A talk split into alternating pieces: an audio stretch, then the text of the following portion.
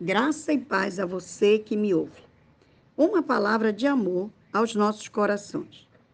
Quando Jesus ia passando, viu a Levi, filho de Alfeu, sentado na coletoria e disse-lhe: Segue-me.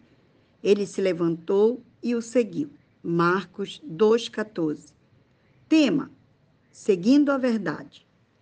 Os cobradores de impostos eram frequentemente gananciosos e desonestos em suas transações. Quando os líderes religiosos viram Jesus à mesa, na casa de Levi, e junto estavam outros cobradores de impostos, acharam tudo muito desagradável. Então fazem a seguinte pergunta: Por que come e bebe ele com os publicanos e pecadores? Jesus, conhecendo-lhes o coração, responde: Não vim chamar justos, e sim pecadores. Jesus se preocupava com os perdidos e fez o que foi necessário para salvar os pecadores, inclusive eu e você.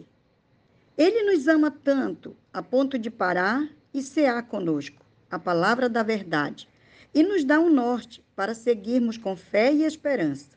Ele é a própria fonte de água viva que sacia a nossa sede e nos dá forças para prosseguir com segurança.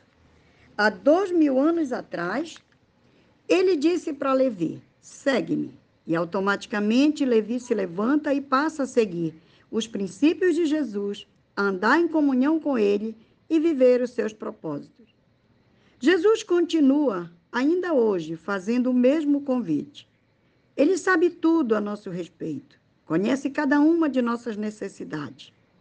Quando ele vê Levi, ele vê uma vida aparentemente confortável, mas seus olhos vão além da aparência e consegue enxergar um homem preso nos seus delitos e pecados. Quem sabe você, aparentemente, tenha tudo, mas lhe falta paz de espírito. Sente-se solitário, aprisionado em suas fraquezas. Não tem a verdadeira alegria.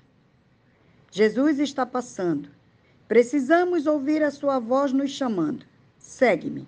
Eu sou o Senhor, o teu Deus, que te ensina o que é útil e te guia pelo caminho em que deves andar. Isaías 48, 17. Senhor, não nos deixe ficar onde o Senhor não está. Nos ajude a ficar de pé e reconhecer que não há outro Deus além de ti. Deus te abençoe com sua graça bendita. Em nome de Jesus.